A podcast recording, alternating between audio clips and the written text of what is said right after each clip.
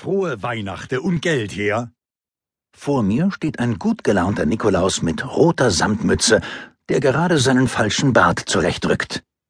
Bitte das Handy nicht vergessen, höre ich eine andere Stimme sagen. Es ist Knecht Ruprecht, der mir den Fluchtweg versperrt. Und die Uhr. Nehmen wir auch. Ebenso lässig wie drohend deutet er mit einem Holzknüppel auf mein Handgelenk. Erst jetzt begreife ich, dass ich auf dem Weg zum Weihnachtsmarkt in einen adventlichen Hinterhalt geraten bin. Die Uhr war aber ein Geschenk, protestiere ich. Dann ist sie jetzt eben unser Geschenk, erwidert Nikolaus sonnig. Knecht Ruprecht wiegt vielsagend den Holzknüppel in seinen Händen. Widerwillig gebe ich meine Uhr ab. Nikolaus wirft einen kurzen Blick darauf und pfeift anerkennend. Ist die etwa echt? Ich zucke mit den Schultern, keine Ahnung. Wie schon gesagt, ich habe sie geschenkt bekommen. Übrigens dachte ich immer, der Nikolaus würde ebenfalls Geschenke bringen. Seit wann lungert er mit seinem Assistenten in Seitengassen herum, um Leute abzuziehen? Schweigen. Nur das Lärmen des nahen Weihnachtsmarktes ist zu hören. Nikolaus ignoriert meine Frage und betrachtet stattdessen seine Beute. Die scheint wirklich echt zu sein, stellt er fest. Der Wind weht ein wüstes Gemisch aus Weihnachtsmelodien zu uns herüber. Bönse wie du weißt natürlich nicht, wie das ist, wenn man keine Kohle hat, behauptet Knecht Ruprecht. Wir machen das hier jedenfalls nicht zu unserem Vergnügen. Kein Problem, sage ich. Wenn ihr Tipps braucht, was ihr sonst noch so mit eurer Zeit anfangen könntet, statt Leute zu überfallen, dann äh, bin ich euch gerne behilflich. Deine Ironie kannst du dir sparen, erwidert Ruprecht. Wer weiß, was du für Dreck am Stecken hast. Die wenigsten Vermögen werden auf ehrliche Weise verdient. Außerdem sind wir nicht zum Diskutieren hier, sagt Nikolaus mit Blick auf seinen Kompagnon. Das trifft sich gut, erwidert Knecht Ruprecht. Mit Kapitalisten will ich nämlich auch gar nicht diskutieren. Ich bin kein Kapitalist, erwidere ich. Ich bin Psychotherapeut. Das eine schließt das andere ja nicht aus, kontert Ruprecht.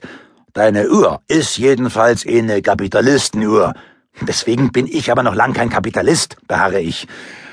Können wir jetzt vielleicht mal weitermachen? mischt Nikolaus sich erneut ein. Genervt stopft er meine Uhr in seinen roten Sack und streckt die Hand aus. Brieftasche und Handy. Ich zögere.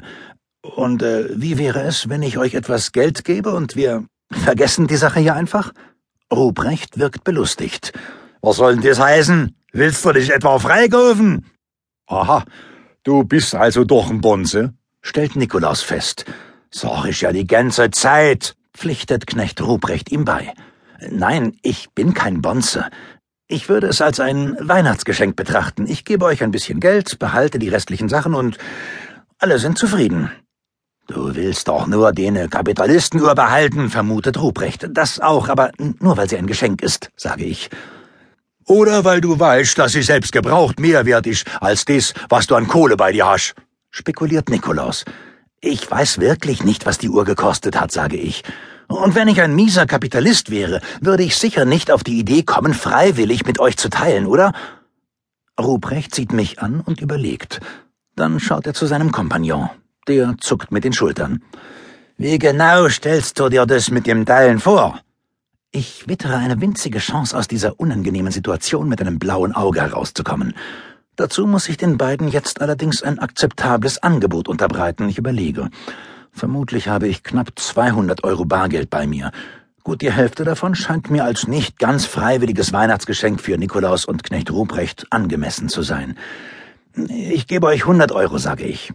Wenn man bedenkt, dass ich der Christoffel Blinden Mission gerade mal 20 Euro gespendet habe, dann ist das eine stattliche Summe. Mit, mit 100 Euro könnte man immerhin rund 50 Leute in Afrika vor der Flussblindheit bewahren.